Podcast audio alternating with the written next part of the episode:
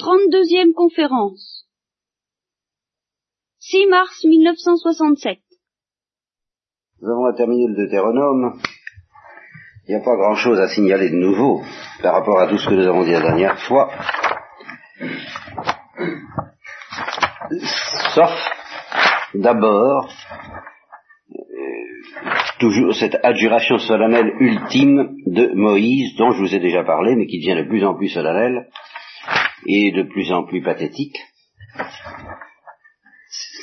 C'est pas, c'est pas extraordinaire ce que je te demande. Voilà, c'est, pas sorcier, c'est pas malin, c'est pas héroïque.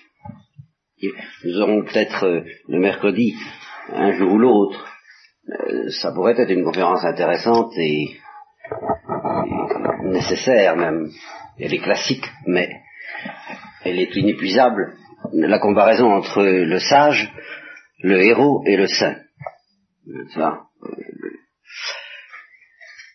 eh bien, euh, manifestement, alors dans toute la Bible, quoi qu'il en soit, la question de la sagesse, qui est beaucoup plus délicate, puisque Salomon est présenté comme un sage, quoi qu'il en soit aussi, dans une certaine mesure, certains, il y, a des, y a des héros qui sont présentés comme des héros, mais ce ne sont pas des héros au sens euh, grec du mot en tout cas, et surtout pas au sens notre civilisation entend l'héroïsme. Et en tout cas, nous y reviendrons d'ailleurs. Nous y reviendrons bientôt à propos d'un personnage extrêmement curieux qui occupe une partie du début du livre de Josué, que nous abordons peut-être ce soir. Un personnage euh, que je ne connaissais, j'avoue, pas, pratiquement. Et dont je me suis aperçu avec surprise qu'il joue un rôle considérable, non seulement dans l'Ancien Testament, où il occupe peu de place, comme nous le verrons, mais dans le Nouveau, où il est mentionné à plusieurs reprises, il s'agit de Rahab. Je sais pas si vous avez entendu ça vous dit quelque chose, Rahab? Oui, c'est une prostituée. Et c'est une prostituée qui fait partie de la généalogie du Christ, qui est, qui est citée dans la généalogie du Christ. Alors, vous avouez que c'est quand même pas banal, n'est-ce pas?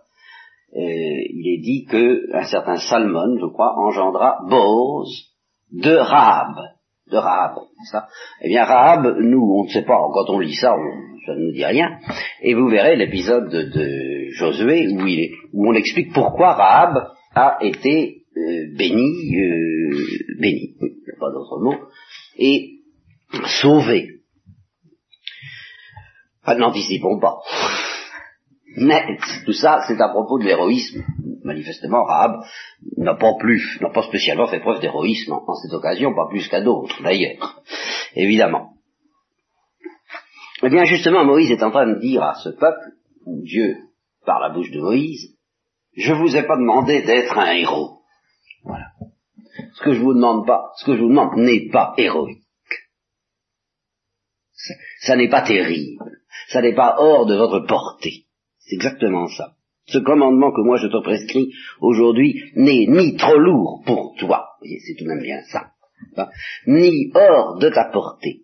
Il n'est pas dans le ciel, comme peuvent le penser justement les héros et les sages, qui pensent qu'il faut quitter la terre pour euh, se dépasser d'une manière terrible, afin d'accomplir la volonté de Dieu. Il n'est pas dans le ciel pour qu'on soit obligé de dire qui montera pour nous au ciel pour nous le chercher et nous le faire connaître afin que nous l'accomplissions. Et ici se trouve peut-être évoqué en filigrane, si j'ose dire, l'ombre de Prométhée, ou tout au moins de la tentation prométhéenne, et qui, qui, qui euh, n'est pas explicite dans la Bible, il n'est pas question de Prométhée. Mais euh, je ne peux pas m'empêcher, vous le savez, parce que j'y ai souvent, ai souvent fait allusion, mais il faudrait que j'y revienne un jour, à plus, que j'y revienne même à plusieurs reprises, je peux pas m'empêcher de voir une dimension prométhéenne au péché originel. C'est certainement autour de ça que ça tourne. Alors, justement, ben non, il n'est pas question de dérober le feu du ciel et de faire de ce qu'elles acrobaties invraisemblables pour euh, décrocher la timbale. Vous voyez, c'est un peu ça. Monter au mat cocagne, pour, attraper Dieu sait quoi. Non, c'est pas ça. Il n'est même pas au-delà des mers, hein, pour qu'on soit obligé de dire qui passera qui fera le voyage. C'est pas une histoire interplanétaire. Ça n'est pas aussi difficile que d'aller dans la Lune. Qui passera pour nous au-delà des mers, pour nous le chercher et nous le faire connaître afin que nous l'accomplissions. Et alors cette très belle parole qui prépare l'évangile, bien entendu. Non, c'est tout près de toi qu'est la parole. Dans ta bouche et dans ton cœur. Pour que tu l'accomplisses. Cherche au fond de toi-même. Cherche au plus intime, et c'est là que tu trouveras ce que je te demande. Donc, pour, euh, voilà, tu, n'as pas à, chercher et à te demander où c'est, où ça peut bien être, en disant c'est loin, c'est loin, c'est au-delà. Il faudrait évoquer tout Kafka à propos d'un passage comme celui-là. Seulement Kafka, vous ne connaissez pas. Eh bien, ça, c'est peut-être un peu dommage. Quoique, c'est beaucoup de temps perdu, parce qu'il répète tout de même beaucoup de mêmes choses aussi, celui-là.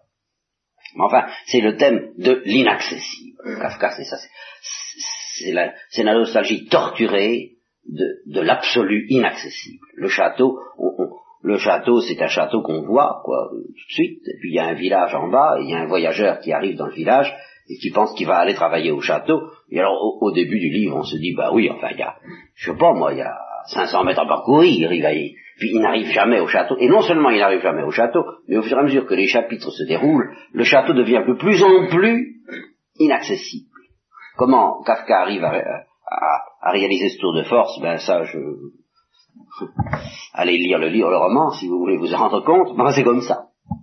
Les, les, obstacles s'accumulent, non seulement on ne peut plus aller au château, mais il devient de plus en plus difficile d'atteindre des gens qui, qui habitent le château. Et on n'atteint que des gens qui sont en rapport indirect avec des gens, qui sont en rapport avec le château, ça devient de plus en plus difficile, de plus en plus obscur, de plus en plus mystérieux. Et puis quand on croit avoir affaire à quelqu'un qui est du château, qui a affaire au château, on s'aperçoit que lui-même ne sait pas très bien s'il est du château ou s'il n'en est pas. Vous voyez comment c'est affolant. Mais ça, ça a une très grande beauté, une très grande profondeur, comme euh, parabole, car c'est une immense parabole, Kafka, de l'angoisse de la condition humaine qui, qui pour qui l'absolu ou le bonheur ou, ou, le lieu du repos ou la paix est inaccessible. Au début, on croit que c'est accessible, il n'y a qu'à tendre la main pour, pour, saisir ce fruit, et puis, et puis, et puis, et puis, et puis, et puis, voilà. Voyez? Et bien justement, Moïse Zeba dit. C'est pas, c'est pas au-delà des mers, c'est pas en haut du ciel, mais c'est au fond de ton cœur. C'est là que tu le trouveras. Vous voyez, il dit peut-être pas au fond de ton cœur, mais enfin, ça, ça prélude à l'affirmation du Christ, le royaume des cieux est au-dedans de vous, demeurez dans mon amour, n'est-ce pas? C'est tout près de toi, dans ta bouche et dans ton cœur. Alors ceci dit, qui enlève à Israël toute excuse, alors recommence les, les abjurations et les prophéties, les prophéties euh, lourdes qui menacent Israël. Je trouve assez bouleversant que ce livre qui termine le Pentateuque, et le Pentateuque c'est l'ensemble des cinq livres constituant le noyau de la Bible, le noyau de l'Ancienne Alliance.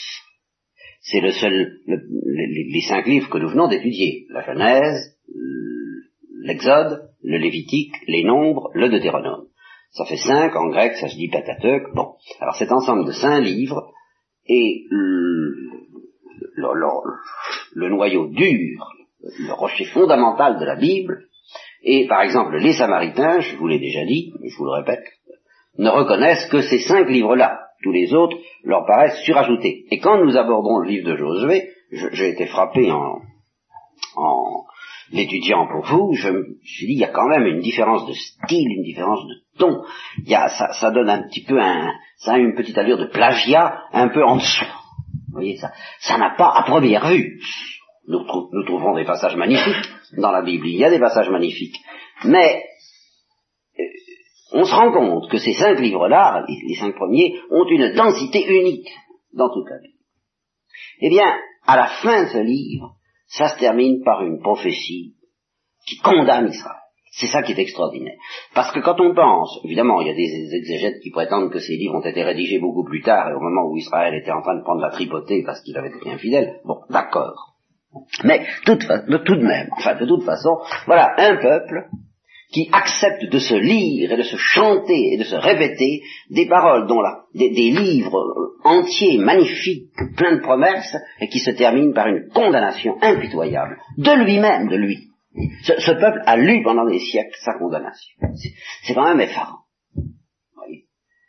C'est quand même effarant parce que justement ça, donne tout de même un argument apologétique, que j'aime pas beaucoup les arguments apologétiques, mais enfin c'est tout de même un petit argument, qu'il y a peu de chances pour que cet été inventé par les hommes. Une pareille chose. Qu'on lise les condamnations d'un autre peuple, oui. Qu'on chante la gloire d'Israël, oui, ça pourrait être une invention humaine, mais qu'on chante sa condamnation. Et que ça se termine là-dessus. Car, car enfin, en un sens, la Bible se termine là. Je ne dis pas que le reste ne compte pas, mais euh, le reste n'a pas l'importance euh, géologique, si je peux dire. C'est la toute première couche sur laquelle tout le reste a été bâti. Alors, c'est la fin du discours de Moïse, et quand il a fini, il ajoute, eh bien maintenant j'ai 120 ans, je ne peux plus ni entrer ni sortir. C'est fini, Et Dieu m'a dit, tu ne traverseras pas ce Jourdain. C'est Yahvé lui-même, ton Dieu, qui passera devant toi, devant toi Israël, qui anéantira devant toi ces peuples pour que tu puisses les déposséder. José, Josué, lui, passera devant toi, devant toi Moïse, ainsi que Dieu l'a ordonné. Alors il appelle Josué, il lui dit, tâche d'être courageux, hein, mon garçon, parce que c'est toi qui vas entrer dans le pays, hein, faut tâche, tâche d'être à la hauteur, pas. N'aie pas peur, a pas peur, Dieu sera avec toi, euh, fonce. Suivent encore quelques indications, quelques prescriptions. Moïse et Josué se présentent devant la tente de réunion, Dieu se présente une dernière fois dans la colonne de nuée, et Dieu dit à Moïse, Voici que tu vas t'endormir avec tes pères. Ce peuple, et alors voilà, voilà la prophétie. Le, commencement de la prophétie qui termine tout. C'est ça qui est ça. tout est fini, et voilà ce que dit Dieu. Tu vas t'endormir avec tes pères, ce peuple se lèvera et se prostituera à des dieux étrangers du pays où il va entrer. Les, dieux de Canaan. C'est prévu, c'est inévitable.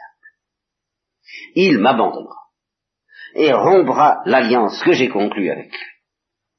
Ma colère s'enflammera alors contre lui en ce jour-là, je les abandonnerai, je cacherai ma face, ils iront à la ruine, et ils se diront, n'est-ce pas parce que mon Dieu n'est plus au milieu de moi que ces malheurs m'ont frappé? Mais moi, je cacherai ma face à cause de tout le mal que ce peuple aura fait en se tournant vers des dieux étrangers.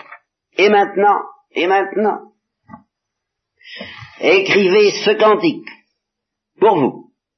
Enseigne-le aux enfants d'Israël, mets-le dans leur bouche, afin qu'ils me servent de témoin contre les fils d'Israël. C'est pas, c'est même plus maintenant pour que, pour, pour, pour les, pour, pour, éviter, pour tâcher de leur éviter d'être infidèles. Non, il faut qu'ils apprennent ça pour qu'ils aient le témoignage qu'ils ont été infidèles, pour qu'ils puissent avoir la preuve qu'ils n'ont pas été fidèles.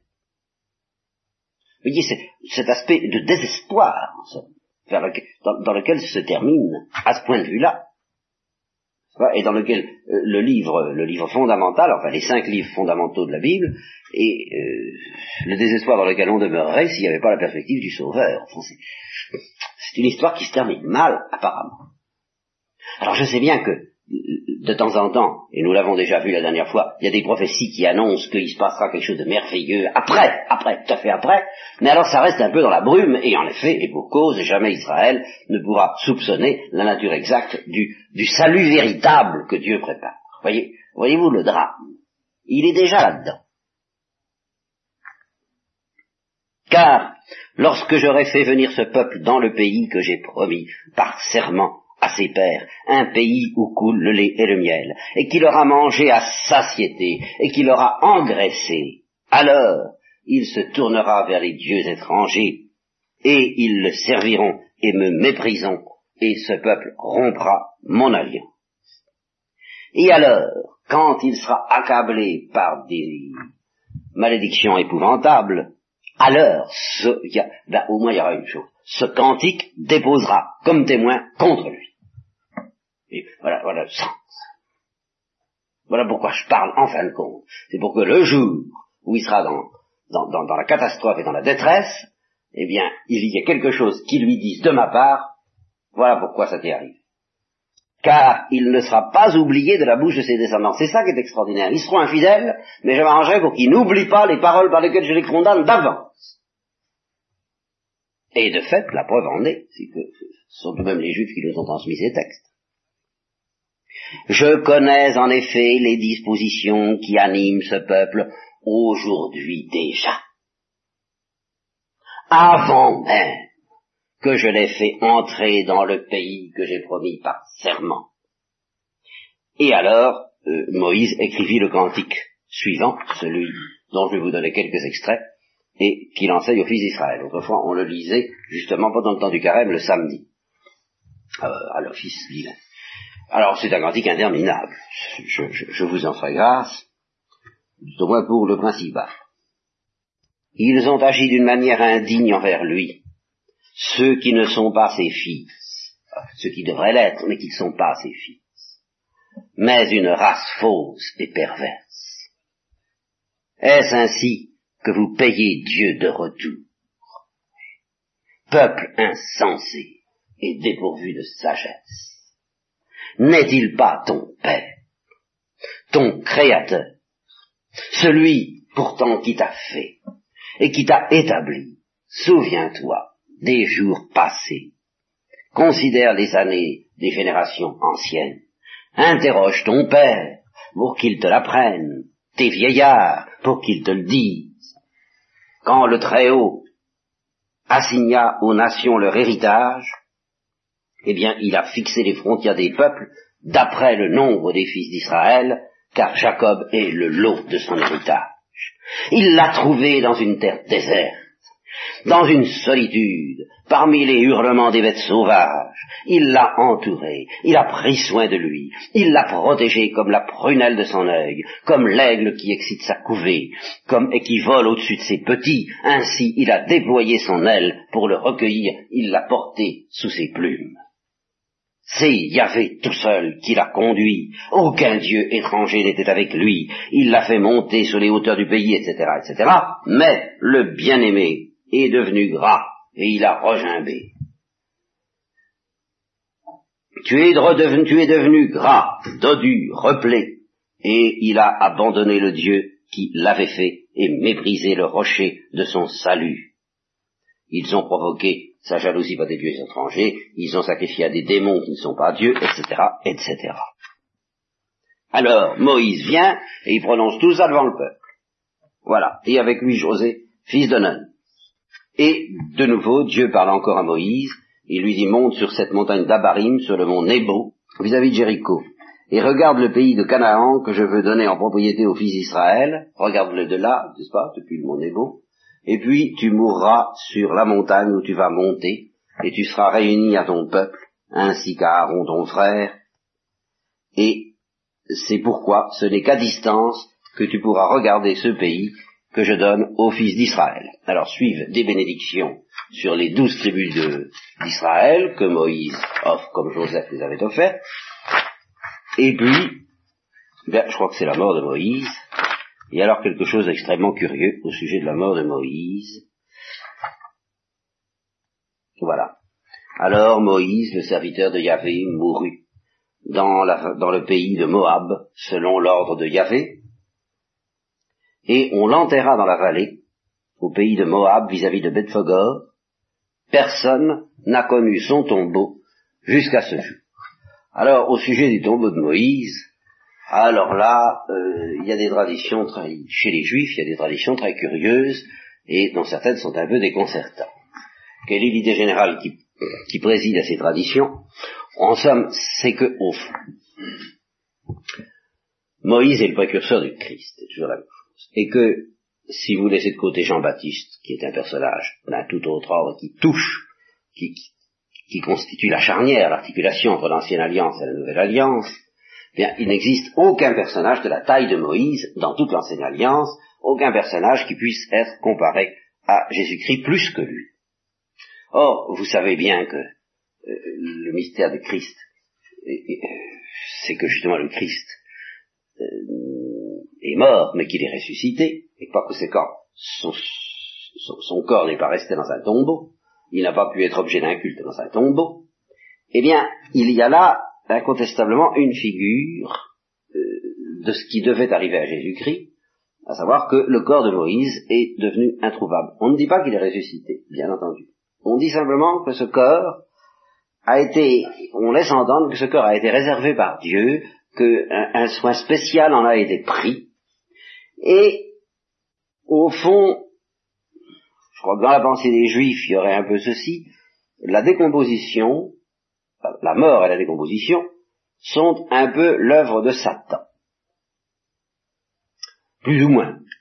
En tout cas, si ce n'est pas l'œuvre directe de Satan, c'est au moins à travers cet événement de la mort et de la décomposition que Satan prend sa revanche fondamentale sur les hommes. C'est là qu'il triomphe fondamentalement. En effet, la mort est le fruit du péché, c'est tout de même à cause du péché que les hommes meurent, et c'est à cause du, diable, à cause de Satan, que les hommes ont péché. C'est donc tout de même à cause de Satan que les hommes meurent. La mort est la manifestation euh, la plus tangible du pouvoir de, Satan sur la race humaine, ce pouvoir qu'évoque le Christ dans l'évangile qu'on lit le troisième dimanche de Carême, vous vous rappelez. Hein bon.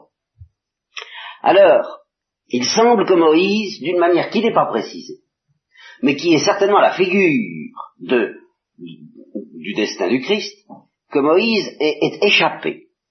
On ne sait pas comment. C'est pas comme Enoch ou Élie qui sont franchement proclamés euh, non morts et ressuscités ou enfin, partis au ciel sans mourir. Non, il est mort, il est vraiment mort. C'est dans cela justement que ça se rapproche peut-être plus encore du destin du Christ que Élie ou Enoch dont la tradition dit qu'ils sont pas morts. Il est mort, mais on dirait que le sort qui a été le sien euh, n'a pas satisfait Satan. Parce que ça ne s'est pas passé, euh, il y a eu quelque chose comme une protection spéciale, comme si ce corps était gardé par des anges, voilà. Et d'une manière euh, indue, enfin, aux yeux de Satan. Alors, la tradition juive laissait entendre que Satan ne s'est pas laissé faire comme ça. Ne s'est pas laissé faire comme ça, et qu'il a disputé le corps à celui qui était chargé de le garder et de le protéger, à savoir Saint Michel. Et alors ça, vous le trouvez dans un texte extrêmement curieux et inintelligible autrement, de Jude, dans l'épître de Saint Jude. L'archange Saint Michel, dit-il, quand il plaidait contre le diable et discutait au sujet du corps de Moïse. Vous voyez, j'invente rien, c'est tout de même dans, dans le texte du Nouveau Testament cette fois. Euh, n'osa pas porter contre lui un jugement outrageant. Oui, alors là, ça, c'est, le sens, c'est la leçon que donne Saint Jude, et qui est une leçon très profonde, mais qui ne concerne pas notre sujet, à savoir que quand on lutte contre les puissances du mal, il faut surtout pas les juger. Euh, même, même les pécheurs, il faut les respecter. Il faut respecter leur puissance et leur liberté, et reconnaître, quand il s'agit des, des, anges en particulier, que Dieu seul peut les juger. Et alors Saint Michel ne s'est pas permis, euh, si vous voulez, de, euh, de blasphémer, d'outrager Satan, pas? De, de, de, l'injurier. Il s'est pas permis de l'injurier ni de l'accuser. Il a simplement dit que le Seigneur te condamne. C'est tout. Alors ce qui est très curieux, et ce qui a excité évidemment la, le, travail des exégètes, c'est cette, euh, c'est cette plaidoirie, n'est-ce pas, que l'ange, que Saint Michel aurait exercé au sujet du corps de Moïse contre Satan. Ils, sont bagarrés à ce sujet-là. Et je pense que c'est à cause de cela, le corps de Moïse n'a peut-être pas connu la corruption. Moi, je n'en sais rien. Il, est mort, peut-être est-il resté incorruptible, euh, en préfiguration du mystère de la résurrection du Christ. Et alors Satan aurait commencé à dire, comme il dit toujours, dès que Dieu euh, euh, laisse préfigurer le salut qui relève de l'incarnation, c'est le point où Satan n'accepte pas. L'homme a péché, il doit, il doit, trinquer, il est dans mon pouvoir. Et alors ça, ça lui paraissait de mauvais augure, ce corps qui ne se corrompait pas. Qu'est-ce que ça pouvait bien vouloir dire euh, hmm. Alors, euh, mais, pas du tout, il m'appartient, il doit pourrir, euh, c'est mon bien, c'est à moi. Et Saint-Michel était là pour lui dire non. Et ils se sont présentés devant Dieu comme ils se sont présentés devant Dieu à propos de Job.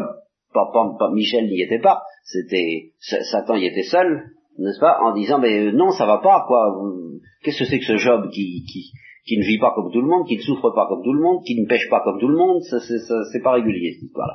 Hein c'est trop commode. Et alors à ce moment-là Dieu lui donne son dû. eh bien, je ne sais pas ce que Dieu a pu répondre pour sauver Saint-Michel, mais probablement que, eh bien, Satan n'avait qu'à attendre qu'il euh, allait voir ce qu'il allait voir dans quelques siècles, où on lui donnerait toutes les explications sur cette incorruption étrange du corps de Moïse. En tout cas, ce corps a disparu. C'est tout ce qu'on peut dire. Et personne n'a pu, c'est tout de même étrange, qu'un si grand homme, tout de même, dans le peuple juif, on n'ait pas trouvé le moyen de lui rendre des honneurs, alors que Abraham, par exemple, on sait où il était mort. Euh, les juifs le savaient, je pense on va dire qu'on le sait maintenant, enfin tout de même, c'est du côté des Brons, par là, qu'il s'est endormi avec ses pères. Ben Moïse, non, personne ne sait où il est. Et ils ne disent pas qu'il a ressuscité. Et ils reconnaissent explicitement qu'il est mort. Voilà. Il était âgé de 120 ans, et il avait toujours une très bonne vue quand il est mort. Et sa vigueur n'avait pas disparu. Alors les fils d'Israël pleurent Moïse pendant un mois. Alors quand ça a été fini de pleurer, euh, José, Josué, fils de Nun, se montra plein d'esprit, de l'esprit de sagesse, parce que Moïse avait posé les mains sur lui. Moïse avait posé les mains sur lui, mais, mais, mais, mais, il ne s'est plus levé en Israël, et c'est quand même important.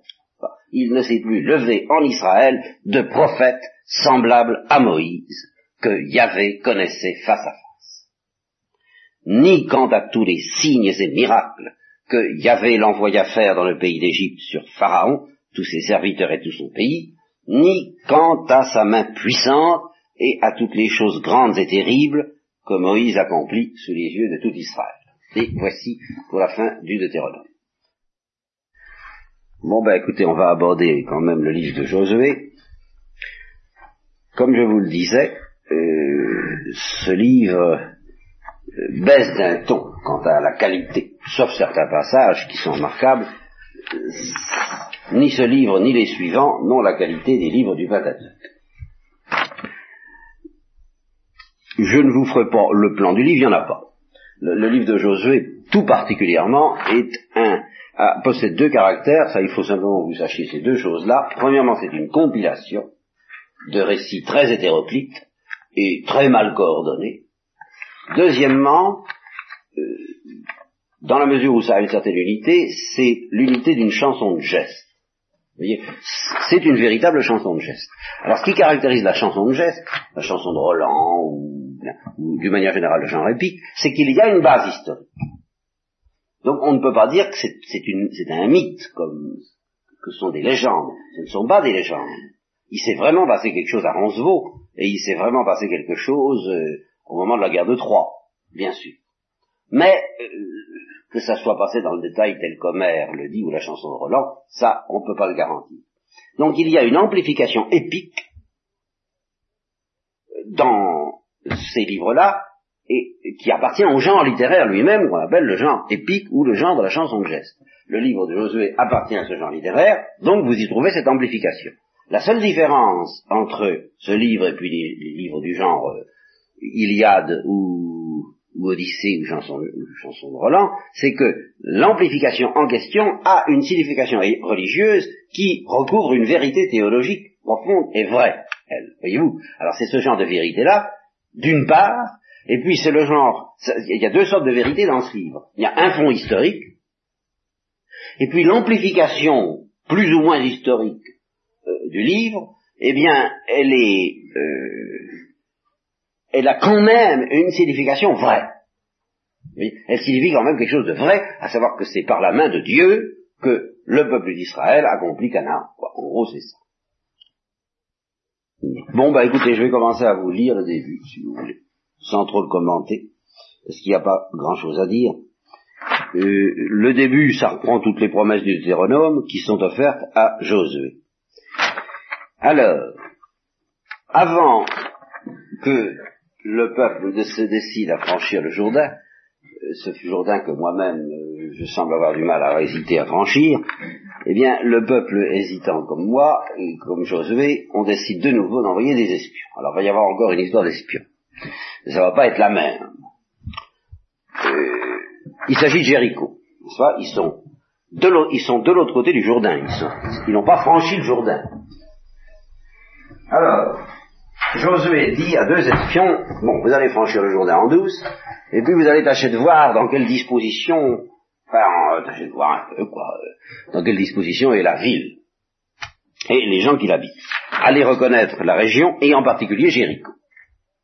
Alors deux hommes viennent à Jéricho et ils vont chez une prostituée.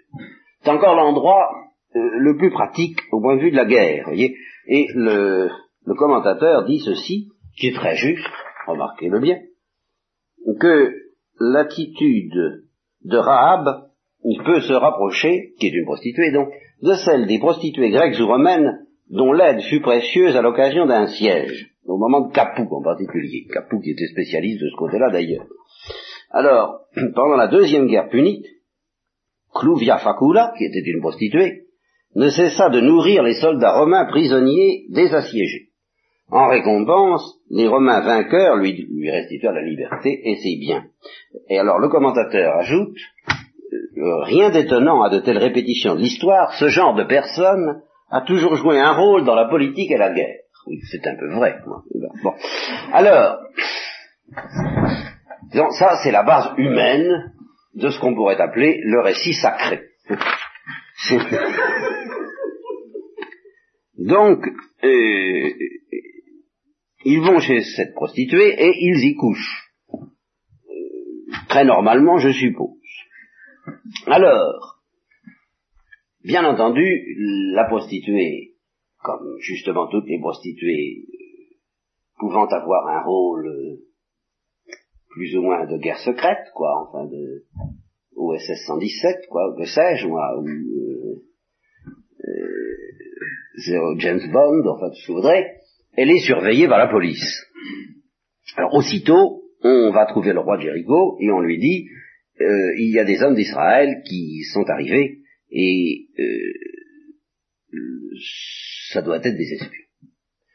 Le roi Jéricho envoie immédiatement un, ses sbires et puis Chérab et qui lui dit viens voir par ici un peu et il dit il faut que ces hommes que tu as accueillis il faut qu'ils ceux qui sont venus vers toi il faut les faire sortir, car ce sont des espions d'Israël.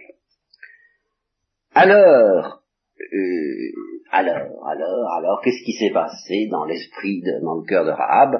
Euh, Des choses qui, d'après les auteurs du Nouveau Testament, euh, sont très très extraordinaires. Car, purement et simplement, je vous prends un exemple, je ne dirais pas au hasard, car il n'est pas choisi au hasard, mais voilà ce que dit l'Épître aux Hébreux. Vous voyez, c'est ça quand même qui est inattendu, c'est que c'est qu'elle ait les honneurs de l'épître aux Hébreux, cette femme-là, vous voyez? Eh bien, pourtant, c'est ainsi. Vous savez, quand l'épître aux Hébreux, justement, chante les vertus de la foi. Je vous ai d'ailleurs lu ce passage déjà, à propos du début de l'histoire sainte. Non, vous n'avez pas lu? Ah, Par la foi, Abraham, mis à l'épreuve, à offert Isaac, n'est-ce pas? Bon, par la foi encore, Isaac donna à Jacob et à Esaü des bénédictions assurant l'avenir. Par la foi, Moïse, alors ça je vous l'ai pas lu, Moïse à sa naissance fut caché pendant trois mois, parce qu'ils virent que le petit enfant était beau, et ils ne craignirent pas l'édit du roi. C'est la foi théologale qui a inspiré aux parents de cacher Moïse. Par la foi, Moïse, devenu grand, refusa d'être appelé fils d'une fille d'un pharaon. Il avait été élevé chez elle.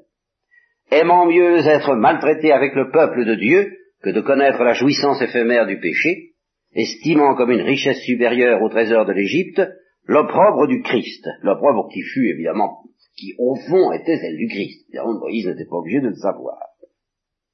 Bon. Il avait en effet les yeux fixés sur la récompense. Dit l'auteur de l'Épître aux Hébreux. Si c'était un petit commentateur, même un père de l'Église, on pourrait dire, oui, enfin, c'est une exagère spirituelle. Ça, c'est l'écrivain sacré qui dit ça. Il avait en effet des yeux fixés sur la récompense. Par la foi, il quitta l'Égypte sans craindre la fureur du roi. Par la foi. Comme s'il voyait l'invisible. Voyez, ce titre qui a servi au Père Leuve euh, pour, euh, pour son livre. Comme s'il voyait l'invisible, il tint ferme. Par la foi, il célébra la Pâque et fit l'aspersion du sang, afin que l'exterminateur ne touche pas les premiers-nés d'Israël. Par la foi, il traversa la mer Rouge comme une terre sèche, tandis que les Égyptiens, ayant essayé le passage, furent engloutis. Et alors, brusquement, sans transition, l'histoire dans laquelle nous sommes, avec même une anticipation sur ce que nous allons voir bientôt, par la foi, les murs de Jéricho tombèrent, quand on en eut fait le tour pendant sept jours. Par la foi, Rahab, la prostituée, ne périt pas avec les incrédules, parce qu'elle les éclaireurs, c'est-à-dire les voyez? De même, c'est assez extraordinaire que cette petite histoire de rien hein, euh, garde une telle importance aux yeux des auteurs du Nouveau Testament. Alors, en effet, au lieu d'écouter ce que lui dit le roi, voilà ce qu'elle leur dit, et apparemment, ce qu'elle leur dit a toute l'apparence du cri fort intéressé de quelqu'un qui sait où est l'avenir et la force. Mais justement, d'où le savait-elle Par la foi, répondra, répondra l'auteur de l'Épître aux Hébreux. Alors, elle leur dit ceci, les, des, hommes, elle, répond d'abord aux, espions, euh, pas, aux espions, à la police, la police du roi. Ah bon, oui, oui, oui, oui, ces hommes sont venus vers moi, mais je ne sais pas où ils sont. Hein et alors, euh, au moment où on allait fermer la porte de la ville, ils sont sortis, euh, je sais pas où ils sont allés, mais courez vite, courez vite, courez après, vous les, vous les, vous les rattrapez, dépêchez-vous, hein Or, elle les avait fait monter sur le toit. Et elle les avait dissimulés sous des bottes de lin qu'elle avait rangées sur le toit. Alors à ce sujet-là, étant donné les éloges, n'est-ce pas, les éloges que lui décernent les auteurs du Nouveau Testament, alors les, commentateurs catholiques il se met en devoir d'excuser Rab, non pas d'être une prostituée, parce que ça, ma foi, c'est comme le bandit dans l'histoire euh, que vous connaissez pas, mais enfin qui joue son rôle de bandit en tuant les gens, eh bien, mais d'avoir menti. Ah, c'est embêtant au point de vue de la scolastique, histoire. Alors il dit, mentitur vafra molière, elle a menti la prostituée. Fuit tamen mendacium hoc. Euh, cependant, ce mensonge fuit non perniciosum sed officiosum. Non pas pernicieux, mais officieux. Ideoque veniale, et par conséquent veniel, on peut dire que c'est un péché véniel. Euh, Presertim in femina rudi et pagana, surtout euh, de la part d'une femme rude, ignare et païenne, n'est-ce pas? Euh, Que sibi persuadebat, Mendacium hoc casu esse licitum. Alors là, ça c'est, ah, on le sommes en pleine casuistique, c'est sensationnel. La brave femme se dit que dans ce cas, le mensonge est licite, imo honestum. Bien plus, il est honnête. N'est-ce pas? Ut pote necessarium ad salvandos hospites. À savoir, en tant que nécessaire pour sauver euh, ses hôtes. Alors, comme dit le commentateur du, commentateur, c'est prêter beaucoup de théologie à cette femme. Donc, elle les fait monter sur le toit. Ça? Alors, pendant ce temps-là, naturellement, on les cherche, et pendant qu'on les cherche, elle va les retrouver, et elle leur dit, alors c'est là où elle leur dit ça, euh, parce qu'elle le sait, euh, en vertu de la foi. Nous devons le croire, puisque le dit l'auteur de l'Épître aux Hébreux. Elle a dit, je sais que Dieu vous a donné le pays et que et je sais que la terreur que vous inspirez est tombée sur nous et tous les habitants du pays sèchent de peur devant vous. Car nous avons appris, alors, la, rumeur, le, pays, le, peuple hébreu était, commençait à être déjà fâcheusement célèbre, que toute l'histoire de la mer des gros eaux en particulier. Alors, quand on a su ça, notre cœur s'est fondu, et devant vous, le courage n'a pas tenu en aucun de nous, car il y avait votre Dieu et Dieu là-haut dans les cieux et ici-bas sur la terre. Alors maintenant, promettez-moi une chose. Alors écoutez, faisons ami-ami, hein, je, je, vous, sauve la vie, vous voyez, je, je, sauve la vie parce que vous seriez tout de même en mauvaise posture. Alors vous allez sauver ma famille, même mon père, ma mère, mes enfants, tout ça, hein? Bon. Alors ils disent d'accord, euh, on te sauvera. Alors, pour plus de sûreté, tu mettras un ruban rouge à ta fenêtre, n'est-ce pas? Ça. Et on saura qu'il ne faut pas toucher à ta maison. Euh, les autres maisons, on les exterminera, mais la tienne, tu seras protégé. Alors, elle les fait se sauver par un chemin connu d'elle, ils se sauvent dans la montagne, ils y restent trois jours, et ils redescendent, et ils disent à Josué, on peut y aller, euh, comment traduire ça? Hein Ils ont la pétasse, quoi. Hein alors, Josué euh, se lève de bon matin, et euh, il fait d'abord passer l'arche. D'abord l'arche d'alliance, en avant. C'est elle qui va franchir le Jourdain le premier. Mais avant qu'elle ne franchisse le Jourdain, vous allez passer la nuit à vous sanctifier. Parce qu'avant qu'on ne se batte au nom de Dieu, avec le secours de Dieu, on commence par prier. Pensez aux veillées d'armes des chevaliers au Moyen Âge, et en particulier la manière dont Jeanne d'Arc se battait, ça, ça évoque assez cela. C'est pour ça que ça n'est pas tellement irréel que ça, tout en étant amplifié et rendu épique, d'accord, mais avec des fondements. Des fondements qui s'appuyaient sur, un certain état d'esprit, même que l'état d'esprit de la chevalerie n'était pas inexistant, mais l'état d'esprit des combattants d'Israël ne l'était pas non plus. Alors, vous allez, euh, les, prêtres vont porter l'arche d'alliance, et aussitôt qu'ils seront au bord du Jourdain, ils vont s'arrêter. Et une fois qu'ils sont arrêtés, Josué leur fait encore un discours. Et euh, on traverse solennellement le Jourdain, avec des petits détails dont je vous fais grâce.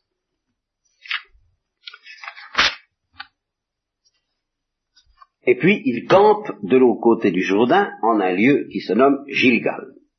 Et à partir de ce moment-là, ils sont dans la terre de Canaan. Et comme ils sont dans la terre de Canaan, ils ont déjà de quoi manger, parce que la terre est fertile. Et c'est donc à ce moment-là que cesse la manne pour la première fois. Et pour la dernière. la manne s'arrête à ce moment-là parce que maintenant ils ont à manger des fruits du pays. Alors, euh, c'est encore la veillée d'armes, n'est-ce pas? Ils n'ont pas attaqué Jéricho. Et il arrive à Josué encore quelque chose du genre, ben, du genre de ce qui est arrivé à Abraham quand il a vu euh, euh, les trois hommes, du ce qui est arrivé à Jacob dans son combat, de Josué lève les yeux et voit en face de lui un homme qui se tient debout avec une épée nue en main. Josué va vers lui et lui dit Tu es des nôtres ou tu es des ennemis? Et il répond, non, je suis le chef de l'armée de Yahvé, je suis avec vous. Alors Josué tombe la face contre terre, il se prosterne, et il lui dit, qu'est-ce que mon Seigneur a à dire à son serviteur? Et alors, cette parole, qui évidemment fait un peu plagiat par rapport au texte euh, équivalent de l'Exode, le chef de l'armée dit à Josué, ôte tes sandales de tes pieds, car le lieu sur lequel tu te tiens est sacré. Et Josué fit ainsi. Or Jéricho était hermétiquement, close, personne ne s'entrait et de sortait et personne n'entrait.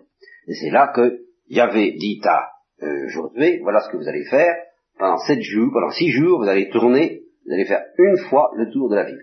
Et le septième jour, vous ferez sept fois le tour de la ville, et à ce moment-là, les prêtres sonneront de la trompe, et quand la corne de bélier émettra un appel prolongé, quand vous entendrez le son d'Atron, tout le peuple poussera un grand cri de guerre, et à ce moment-là, le rempart s'effondrera. Vous connaissez l'histoire, et c'est là-dessus que nous reprendrons la prochaine fois.